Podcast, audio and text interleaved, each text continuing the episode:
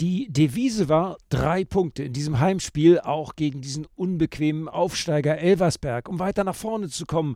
Und das Team von Trainer Paul Dardai lieferte. Das 5 zu 1 für Hertha BSC war aber keine Selbstverständlichkeit nach einer schlampigen ersten Halbzeit. Mit der zweiten Halbzeit bin ich zufrieden, aber mit der ersten komplett gar nichts. Ja, das äh, alles, was wir hier trainieren oder, oder was man abgesprochen haben, das hat man die zweite Halbzeit gesehen und die erste nicht. Und das ist nicht okay. Die zweite Halbzeit war gut. Wir können auch stolz sein, dass zum Schluss auch schöne Tore, wozu haben wir diese erste Halbzeit verschenkt und dann der Gegner entführt. Ja, dann ist wieder eine ganz andere äh, zweite Halbzeit bin ich nicht zufrieden, nur mit der zweiten Halbzeit. Der Gewinner der Trendwende war dabei Florian Niederlechner, der dreimal traf, zudem die Berliner Tore durch Gechter und Kenny. Elversberg erzielte nur den zwischenzeitlichen Ausgleich durch Jakobsen zum 1:1 zu wenig für die Saarländer.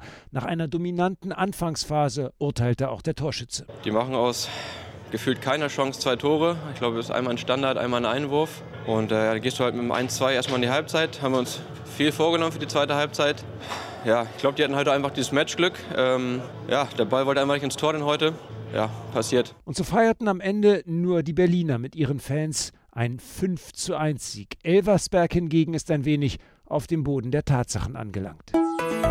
RBB 24 Inforadio vom Rundfunk Berlin-Brandenburg.